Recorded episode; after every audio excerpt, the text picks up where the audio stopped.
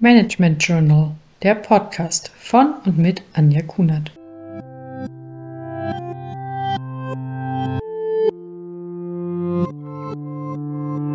Hallo, in dieser Podcast-Folge spreche ich darüber, wie wichtig Authentizität in der Führung ist.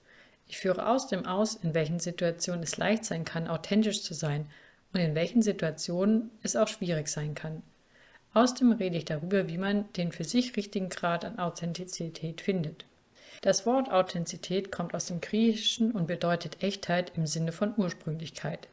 Das bedeutet, dass ich meine Gedanken, Emotionen, Bedürfnisse, Werte oder auch Überzeugungen entsprechend kommuniziere und nach ihnen handle.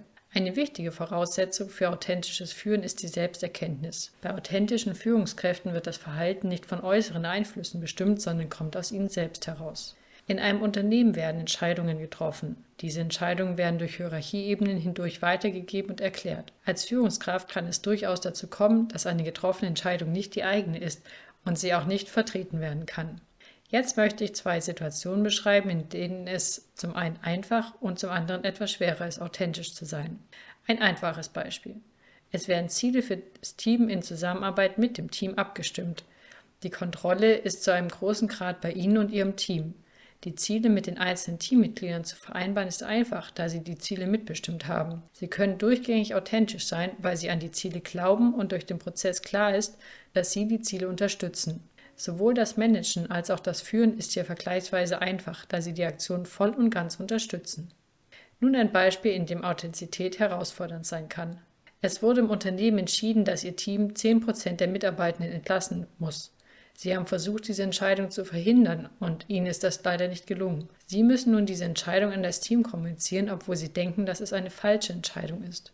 Wie können Sie das Team durch diese schwierige Zeit führen und dabei authentisch bleiben? Aus meiner Sicht ist es immer sehr wichtig, so transparent wie möglich zu kommunizieren und so transparent wie möglich zu handeln. Neben einer Teamkommunikation sollte außerdem immer eine individuelle Kommunikation stattfinden. Den wichtigsten Punkt, den es gibt, ist aus meiner Sicht, dass die eigene Meinung dazu mitgeteilt werden kann und Sie den Hut wechseln können. Was meine ich damit? Sie sind nicht nur eine Führungskraft, sondern Sie sind auch eine Person.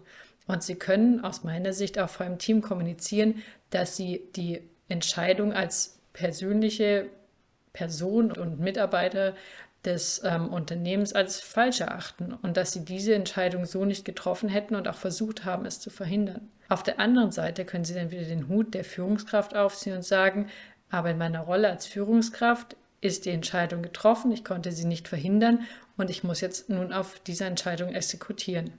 Jede Führungskraft hat eigene Werte. Ich denke, dass die persönlichen Werte eine sehr große Rolle spielen. Und für mich persönlich ist es in meinem Führungsstil klar, was ich in der Rolle der Führungskraft kommuniziere und was ich in der Rolle als eigene Person kommuniziere. Ich denke, dass ich dadurch immer authentisch bleiben kann.